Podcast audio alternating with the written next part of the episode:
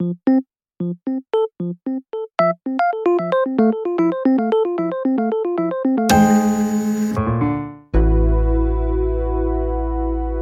nouvelles d'un monde meilleur.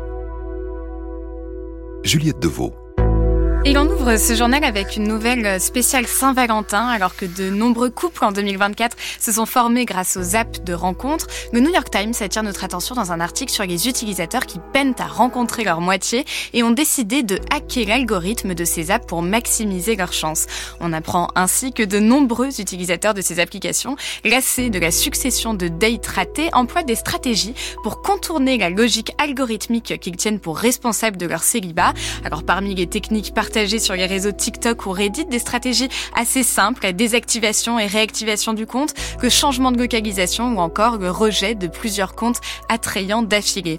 Alors s'il sera difficile d'évaluer l'efficacité de ces méthodes, ces hackers permettent tout de même de rappeler la contradiction inhérente à ces applications qui promettent de tout mettre en œuvre pour vous faire rencontrer le grand amour et ont dans le même temps tout intérêt à vous garder captif le plus longtemps possible sur leur plateforme. Et eh oui, cruel paradoxe. On poursuit ce journal avec le démantèlement d'une opération de désinformation par Viginum. Et oui, l'agence française Viginum, le service de vigilance et de protection contre les ingérences numériques étrangères, a révélé dans un rapport publié le 12 février avoir identifié un vaste réseau de sites internet servant la propagande russe. Fruit d'un travail mené sur plusieurs mois, Viginum a ainsi mis en lumière l'existence de 113 sites d'information pro-russes développés par le même prestataire basé en Russie, relayant des articles légitimement notamment l'offensive russe en Ukraine. Et la France ne serait pas la seule concernée puisque des versions allemandes, ukrainiennes et polonaises de ces sites ont également été identifiées par le service de renseignement français. S'il n'est pas possible pour les autorités françaises de fermer ces sites internet hébergés à l'étranger, Viginum compte tout de même sur ces révélations pour alerter les populations européennes susceptibles de tomber sur des contenus relayés par ces sites dans les prochains mois.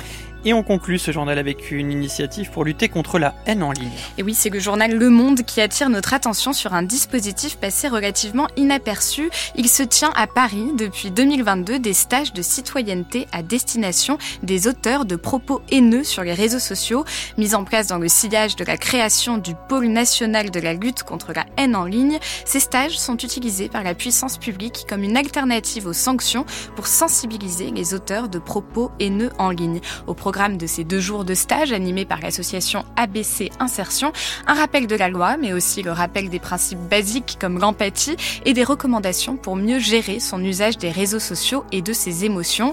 Une initiative qui ne résoudra évidemment pas à elle seule le problème de la haine en ligne, mais qui a au moins le mérite de rappeler que l'éducation au numérique passe et passera toujours par la médiation humaine.